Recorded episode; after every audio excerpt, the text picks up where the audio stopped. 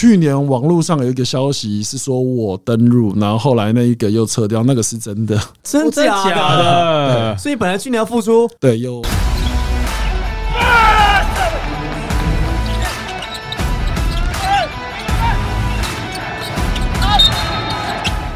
话题人物对号入座，坐哪里？球场第一排，耶！哦，这一集来宾是我们应该节目有史以来新度最高，而且以后恐怕也很难超越的了。因为说我们今天这个来宾啊，这个要介绍一下他的背景。因为过去呢，要说这几年啊，有蛮多这个选手啊，被称作比如什么哪里哪里飞人，什么三重飞人呐、或者哪个某某学校的飞人。但请认明正宗字号好吗？台湾只有一个飞人，只有一个飞人，我们台湾飞人。陈信安，我们欢迎。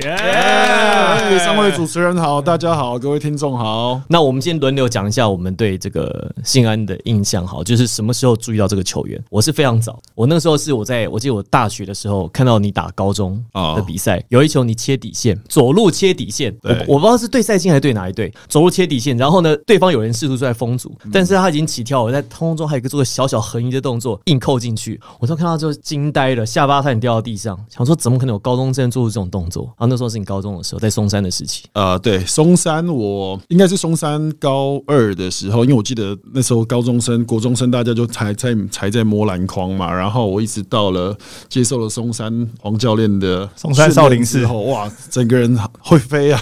哎、你什么时候开始可以第一次扣篮？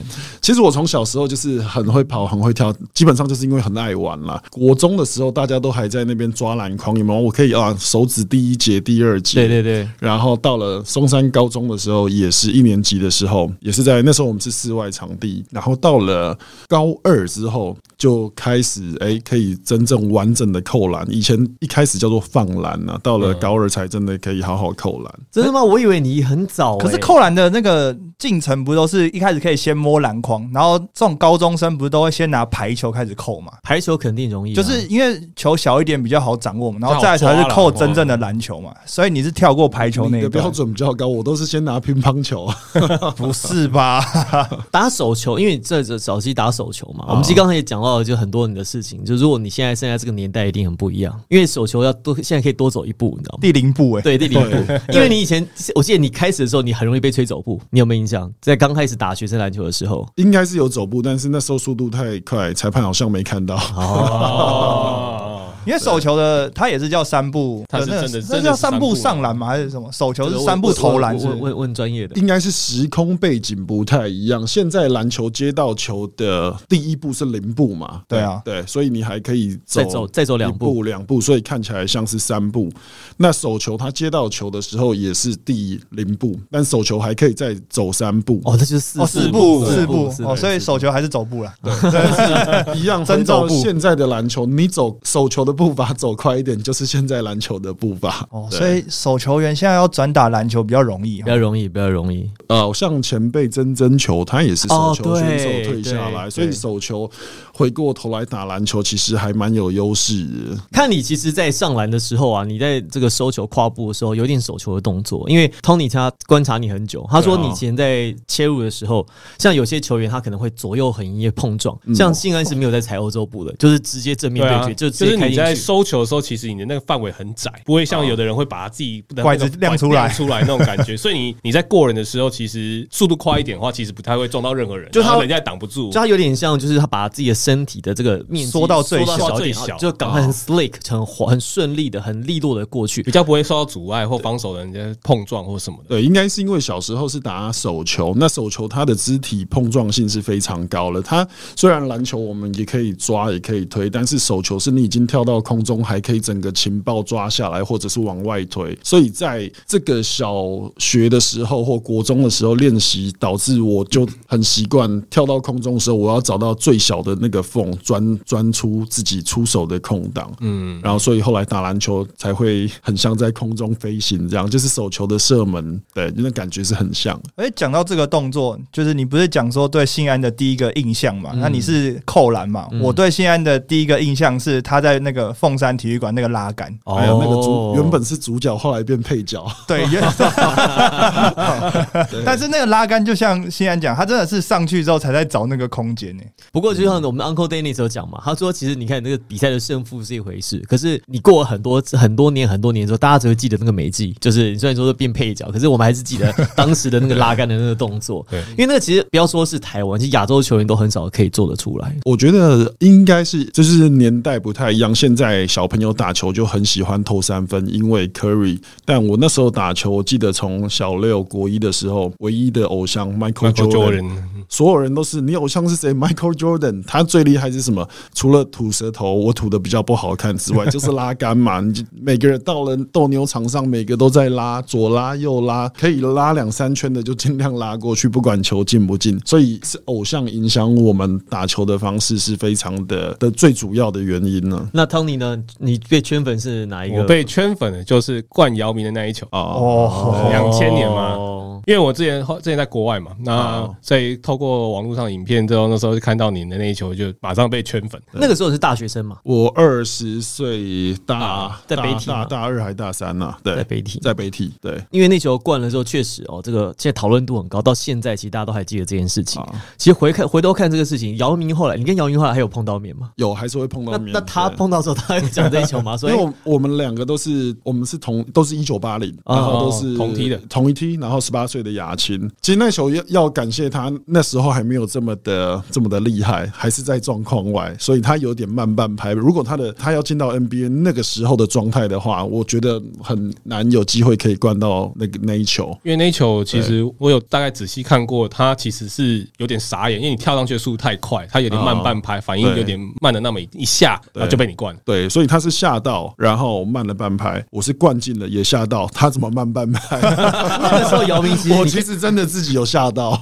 你看他那个时候姚明的动作，还有他的身材，他那时候其实蛮小的，他没有那么，他他没有那么壮，他那时候就是有高度了他那，个高度而已，但他那个时候其实真的还是在还是一个还是在发育学生学生的身材啦。对对。可是那后来见面的时候，有没有常常在讨论那球，或者是他有没有就是我们会简单小聊，但是聊的呃那一球就还好，就是不会去聊那个，因为毕竟是有尴尬时刻嘛。那我们就会 会聊比较好笑。我记得有一次是十八岁打亚青的时候。在国际赛，然后结果呢，有一个篮板，就篮板球掉下来，我就跳上去很用力，姚明在旁边，我一跳没有抓到篮板，球没有抓到，戳到他眼睛。妈呀，这个也太高了吧！然后他就说啊，你要帮我介绍女朋友，把我眼睛戳伤了这样。所以我，呃，我记得你在退休隐退赛的时候的那个就致辞，你还说因为怕忘词，你把它写在那个手指上面、手稿上面啊，那一张纸在那边念。然后我曾经有一个梦想，然后我曾经有一个梦想，重复好几次。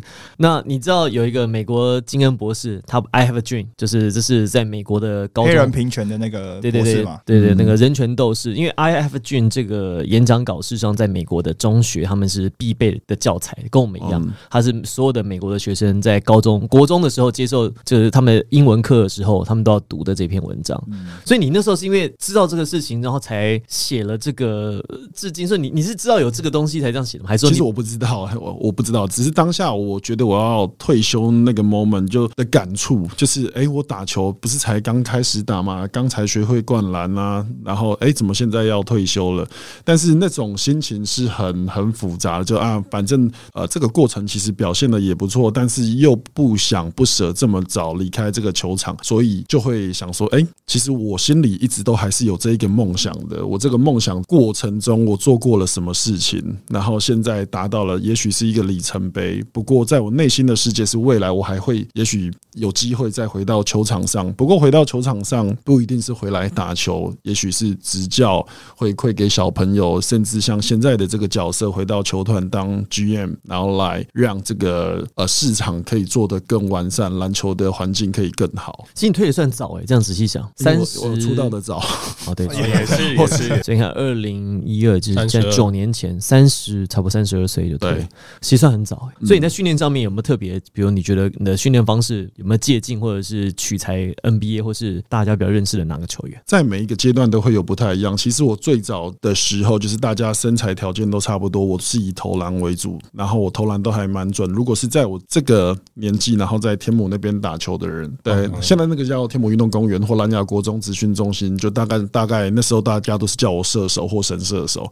可是后来到了高中之后，就身材条件突出，然后速度更快的时候，我会发现，诶，可以在一瞬间切到篮下放篮得分，那我就用这个方式去取分，因为这样的得分命中率相对是比较高的。因为不同的进攻攻防的关系，所以会影响我打球的的选择判断。所以到现在退休了，我的进攻方式又退回到投篮了，因为也切不进去。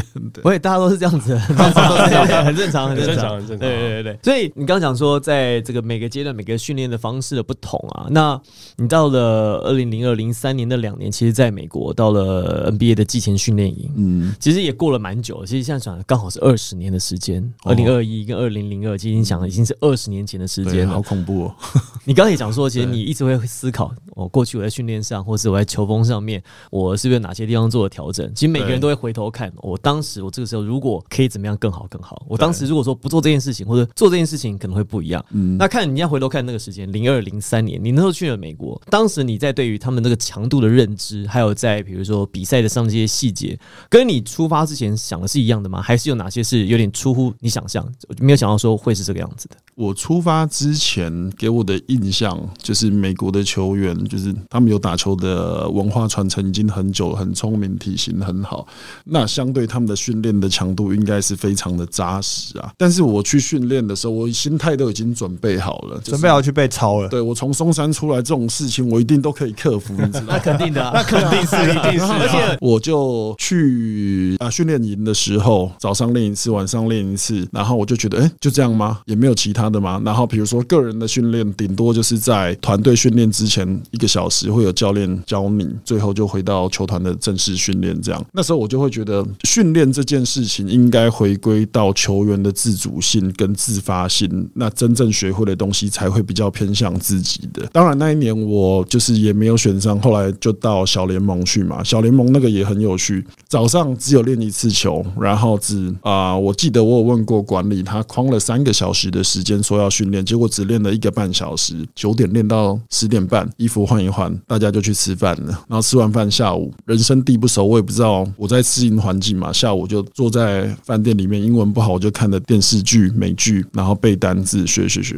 就这样过了两个礼拜之后，我发现好像不太对，这样子球员怎么可能会会进步？我就开始问管理说：“哎，有没有健身房啊？有没有重训师啊？我想要去动一动啊，不然这样好奇怪啊。”结果我一去的时候，所有的选手都是在里面的。那一我记得我那一年好像是二零零三吧，我去了小联盟四个月，回来我的身体整个大了一号，然后变得很很壮。那我记得我那时候很久以前就看过这篇报道，我就说你去美国的时候打比赛，是不是传球上面？你说其实传球的范围跟力道其实跟在亚洲不太一样，因为黑人球员他们每个人可以 cover 的防守区域比较大，加上臂展的关系，所以有些球我记得是是不是你说？你说有些球在在台湾可以，你觉得传得过去，在美国传不过去，而且传的速度要比在台湾要来的更快。整个空间跟距离、时间跟空间的感觉会不太一一样，因为毕竟比如说我们的臂展长就不太一样。然后像我在台湾是一个很壮的选手了，算是，但是我到那边我记得呃小联盟的时候，我我有一个月是不投篮的，因为你球传给我也没用，我手很酸。他因为每个人都推来推去，推来推去。后来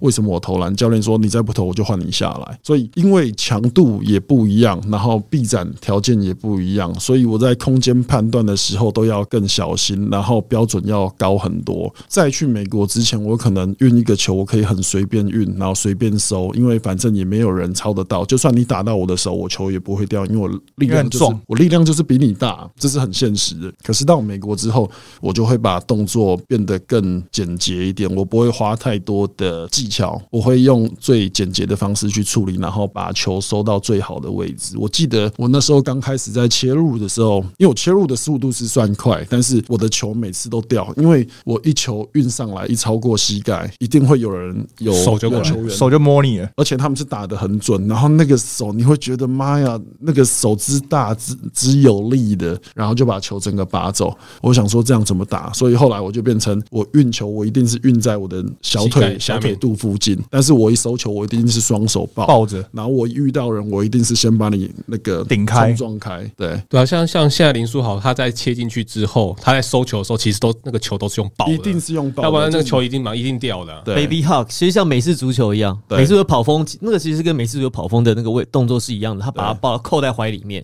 对就除非我这个人倒地，嗯除非我我摔倒在地上，不然这个球不可能掉。其实看很多洋将打球，其实也都是这样子啊。就算他们已经这么壮了，但是他们收球的时候还是习惯把球扣在身体上面，对，一定要上篮。这样扣，不然因为这是一个技巧性的动作。但是如果你遇到一个力量大的，跟你一样大的，你用正常的持球方式，他就会直接把你拔走。但是你加上这个技巧性的动作的时候，你力量再大的人进来，他顶多就是就是犯规嘛，对，就这样收尾结束。所以你觉得那个时候在 NBA 的那两年当中，你觉得有没有什么事情再做一下，或者是你再 push 一下，其实你就上去了？因为这么多年回想，你一定有想过这些事情，就想说我当年其实我已经这么接近了。而且现在是被十月左右才被 cut 掉了。啊，最后一最后一轮最最后一轮看所以三轮，然后我是最后一轮，被所以其实是很接近，已经很接。近了。然后那一年一个人都没有选，因为那一年是国王很强的那哦，对，年零二零三年国王那时候是国王史上最强的吧？有对 BB 啊、Weber 啊、Diva、Page 啊，那个那时候要跟那个湖人队争冠军啊被 Rob。Horry 投进最后一球。对对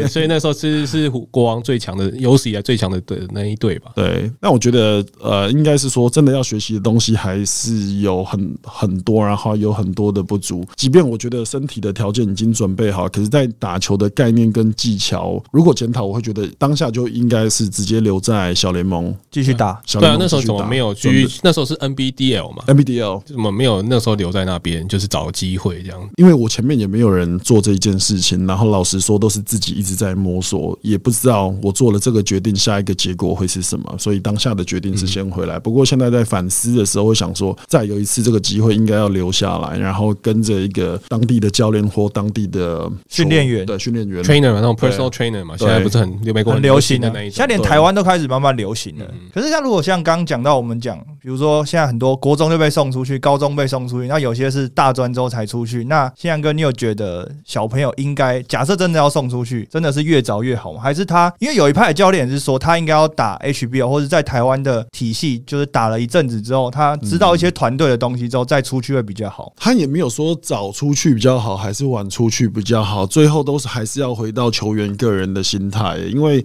我记得我高中那时候就就进台银了，然后大家都说你会很好啊，你未来怎么样？但是其实我听到我当下是很害怕的，就是 如果我就觉得哦，我未来就是这样，因为我前辈们都已经说我可能是这样子，那我就放轻松了，然后可能我的技巧或者是我的我的未来就停滞不前，这我比较担心。但是所以也没有早去好，还是一直留在台湾会比较不好，也都不一定。我觉得最后还是要回到球员个人。其实现在比较少这种状况，现在不太可能说高中球员去打社会球队。以前那以前那个年代才有，以前那个年代才有可能啊。对以前那种年代不是很多吗？对啊，几乎都是吧。不是说什么早上跟球队、高中队练，然后晚上跟职业队练去。成人队练队啊，对啊好像我是最后那那批的几个吧，对，因为我那时候是高二，然后那时候还可以打甲组嘛。台湾银行那时候是算业余的球队，因为那时候有 CBA，好像准备要有 CBA，所以我记得暑假我六点会去台银练球，六点练到七点，赶七点半回松山，再练到九点，下午三点半练松山到五点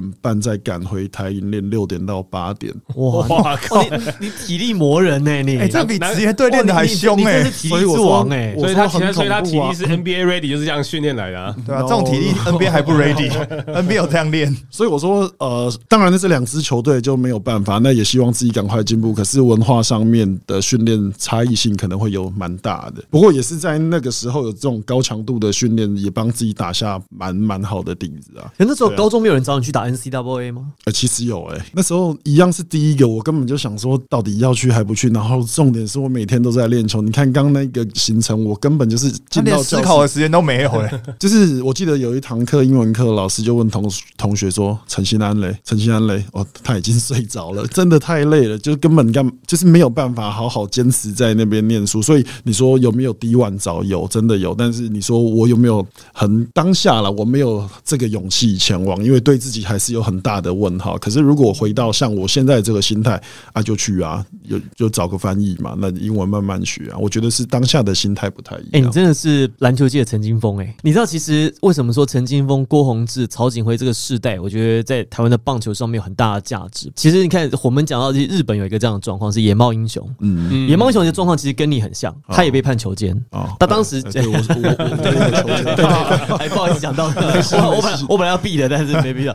野猫英雄去日本的，从日本去美国的时候也是一样，日本说永不录用，嗯但是野猫熊去了之后，才有铃木一郎。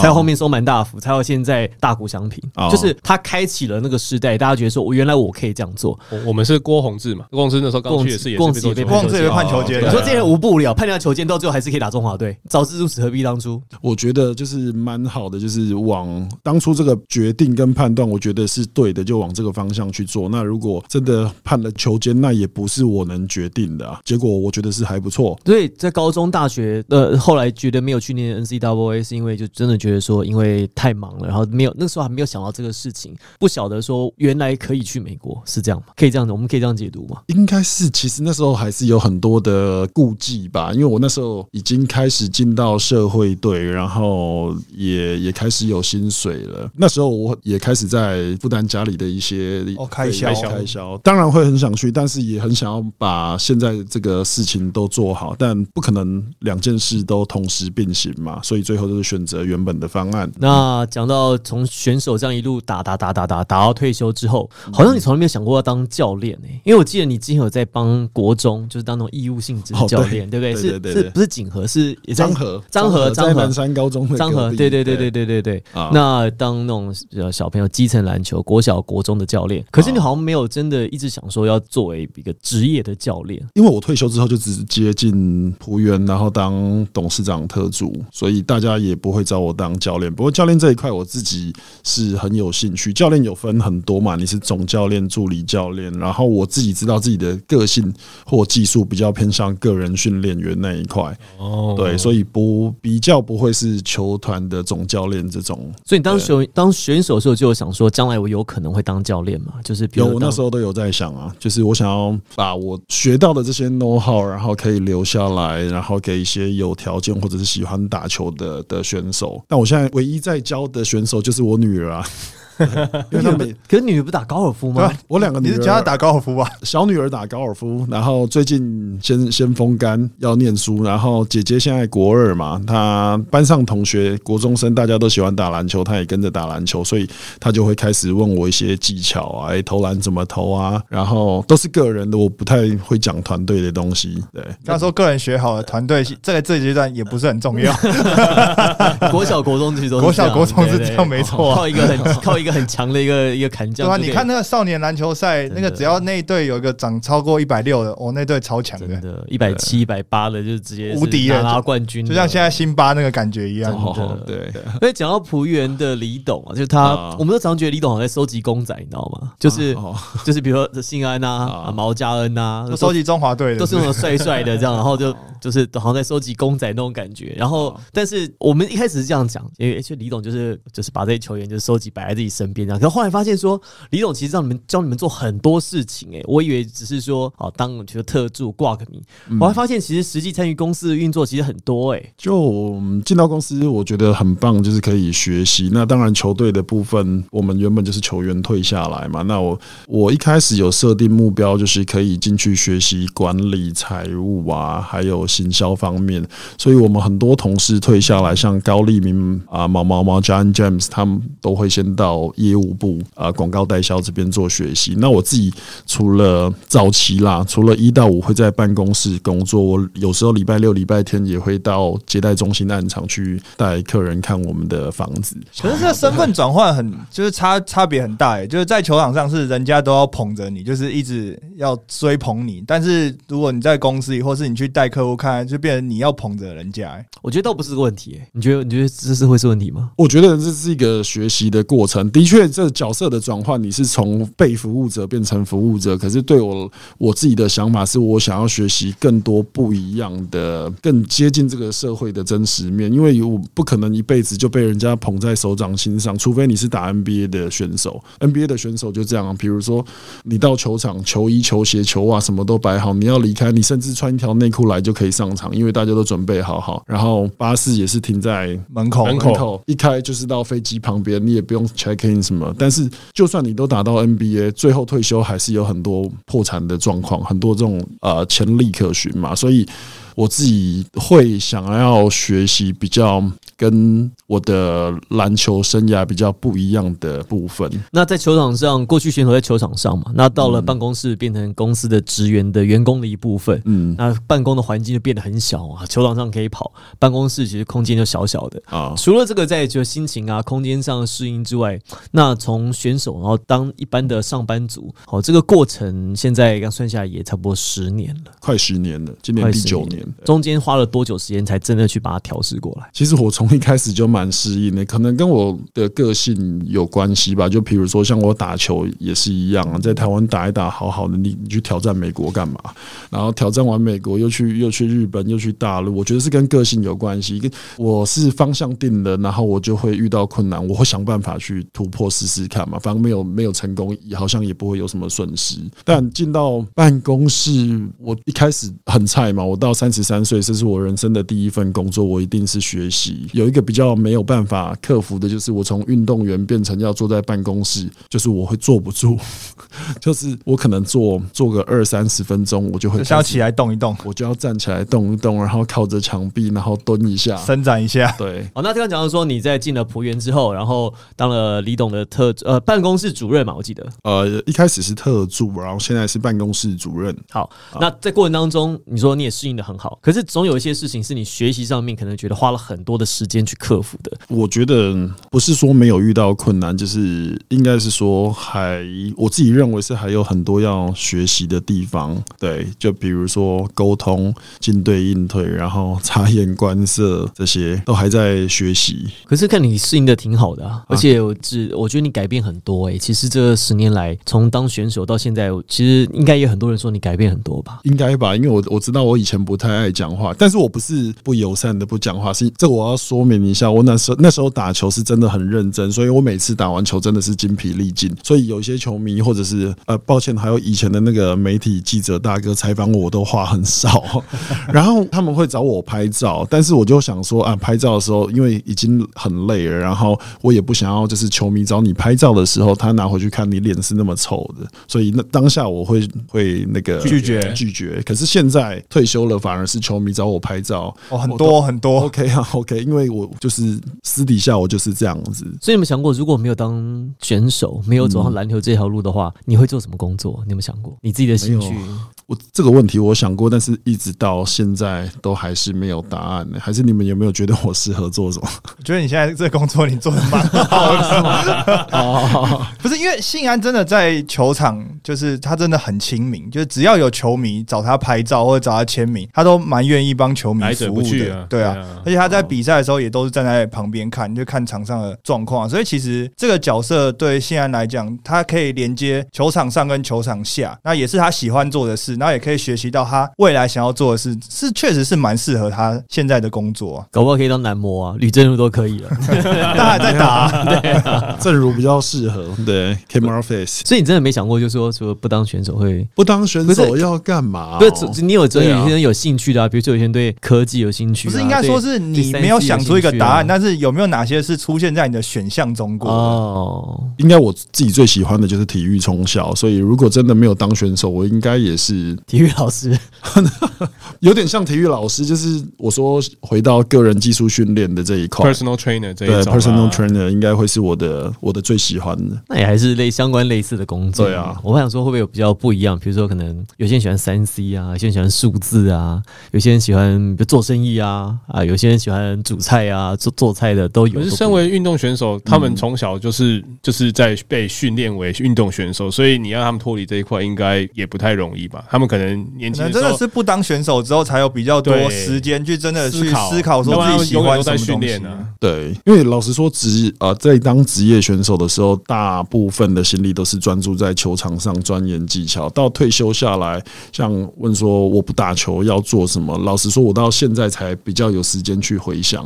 可是以我的工作经历，真的如果比较快可以做的一件事情就是回到执教这件事情会是最最快的。不过它也类似像一种做生意的模式，怎么样把我的这一项技术，然后最正确的方式教到给最多的人你的技术没有什么可以学得来啊。啊？对可以可以可以，真不好接的很简单。不，那你会去看，比如说领航员或是仆员的球员练球，然后会跟他们分享一些细节吗？哦，哎、你可以怎么做，或者我建议你可以怎么样，这样子。私底下我，因为我们有总教练在，那教练在的话，我就不会呃再沟通这件事情。但是如果球员有真的重复性的没有把这件事情做好，我就会稍微去点一下。对，但我的技术真的大家都是除了体能啦，因为体能好像是天生或跳多高跑多快，可是技术性的东西我，我相信是大家都可以学的。就比如说跳这件事情，大家会觉得我在空中停很久，然后但其实事实上并没有。我跟大家在空中的时间是一模一样，从物理的理论是这样子嘛。我只是先把球往上抬，大家就觉得我已经跳起来了。但是等到我跳起来的时候，你们已经觉得我真正跳起来的时候，你们已经帮我多加了一秒，所以到我落地的时候，你们会觉得那个时间延续的很长。这是不是就是所谓的细节啊？就是常我们比如说有时候看球啊，大家就讲说哪些球员细节没处理好，细节没注意到。那其实这些是不是就是所谓的细节？因为信安他花花很多时间在他自己的技术上面啊，你看他从以前到现在，他的时间，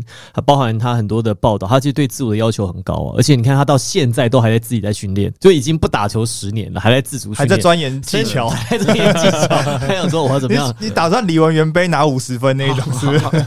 就还是自己喜欢的兴趣，还是会继继续。就我自己就喜欢运动嘛，而且我我你看我已经从小学到我退休三十三岁，你叫我不流汗真的太困难了。哎、那你退休现在你有胖几公斤吗？还是差不多？我退休的时候是九十三，然后过去八年是九十六，差不多、哇，维持胖了很好三公斤哎。但是今年不是疫情嘛，五月多的时候我发现我退休之后没有什么偶包，开始没有什么小吃心了。很合理。我我男人过三十五四十，差不多也都是这样子。对，然后我疫情五月到今年比较稍缓，我胖到快一百公斤。那也还好啊。然后现在就慢慢又减回九十六。你这种你这种骨架，你竟然没有破百哦！天哪！那你你有没有测过你体脂最低的时候多少？哦，运动员最低的时候是四点多。哇！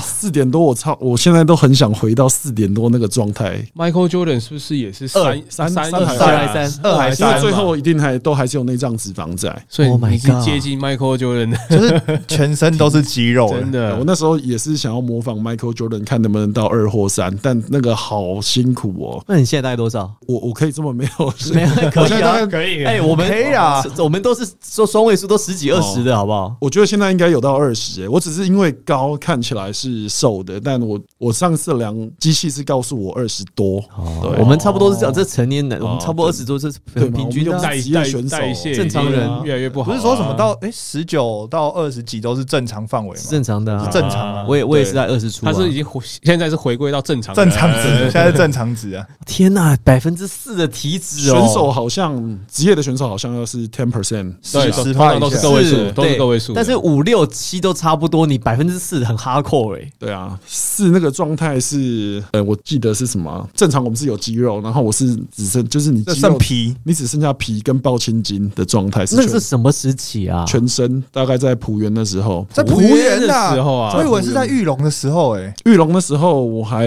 呃学习到的资讯跟没有那么那么的那么的完整。完整，所以我那时候吃东西都还是蛮蛮 free 的，就是便当来客，两个牛肉面客照客。但是我到后面我就大概四趴那时候是怎么做的？早餐是七点前要吃掉，随便吃，你想吃什么就吃什么，反正早餐也吃不到牛排哈。然后中午我一定是在十二点前吃掉，淀粉也会吃，然后菜啊、蔬菜类、水果类的。晚餐是七点前会吃掉，但是我淀粉就大概是一个手掌型的东西，但是我吃很多蛋白质，海鲜也 OK，海鲜也很棒。但是我记得我那时候就是沙拉、鸡胸肉、水煮鸡胸肉、煎鸡胸肉，鸡胸肉全餐。对啊，然后不可以喝饮饮料，就是有糖的饮料，不可以吃零食，都都不行。那时候，很痛苦吧？可那那时候是是为了为了追求那四趴，你是吃货吗？我超爱吃的，那就会很痛苦痛苦啊！我不是有两年去东莞，然后我宿舍我是跟一个年轻的小朋友，才刚二十多岁，上青年啊青年队刚上来。其实我早就已经有这个习惯了。第一个是膝盖不好，所以我想要降低我的负担走负担，把把脂肪去掉，然后留下肌肉。然后我到七点之后就不吃。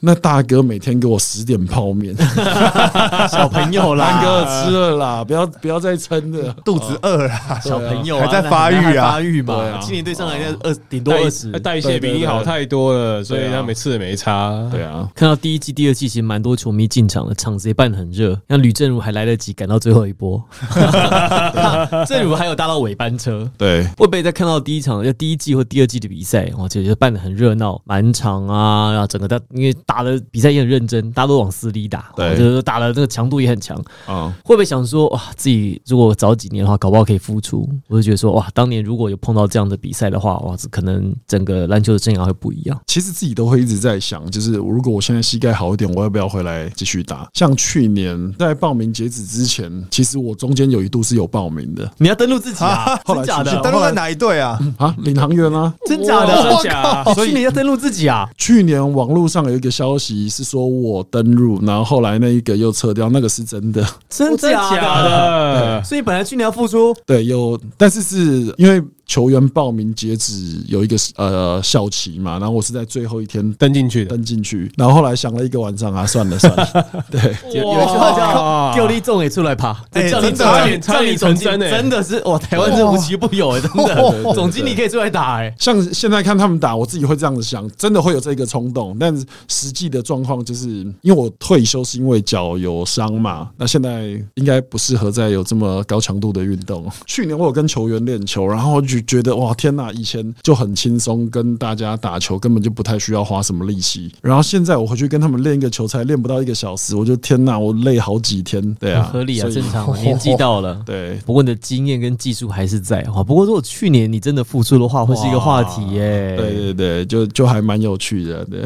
哦，原来那个消息是真的哎。哇，这今天应该是最震惊、最我到现在就是还有点还在还走不出来，还在想要吃手手，你知道吗？哇，你真的有想要复出哦，而且已经退蛮久了哎。你不是说像哎，去年的话是退第八年，对啊，对，去年退第八。老实说，我的身体状状态跟技术是可以打，但这就是卡在膝盖这一件事情，所以就就也也不勉强，也不斟酌。哇，好可惜哦！哇，本来你的身份，啊那你那你那个身份会是球员兼总教兼总经理吗？还是去年的身份还蛮多，我记得有一场去台中，他那个还把我的名字报错，报成总教练。我就想说，天啊，我怎么从总经理、领队、总教练，然后变球员，每一个身份都做过了。哦，蛮可惜的，不然去年差点可以看到总经理兼球员。哦，对，哦，对哇对那蛮有意思果然他的偶像就是 Michael Jordan，Michael Jordan 是从就是从总经理直接他在巫师就这样，的真的哎，对，其实去年我真的有一度想要模仿，就是 Michael Jordan，因为他就是我的偶像。对啊，连这个部分都要给他学一下啊啊。差一点点。啊不过你的状况还是维持的很好啊，真的。对，看起来好，我们第一期节目非常感谢陈信安来到我们的节目当中。那我们在第二集会有更多关于球团在第二季的操作以及开幕他们的球风上面，包括在杨将的选择上面，很多关于球队营运的方针，整个方向的调整上都会在我们第二季出现。我是王柏林，我是 Tony，我是 Henry。我是新安。台湾飞人只有一个。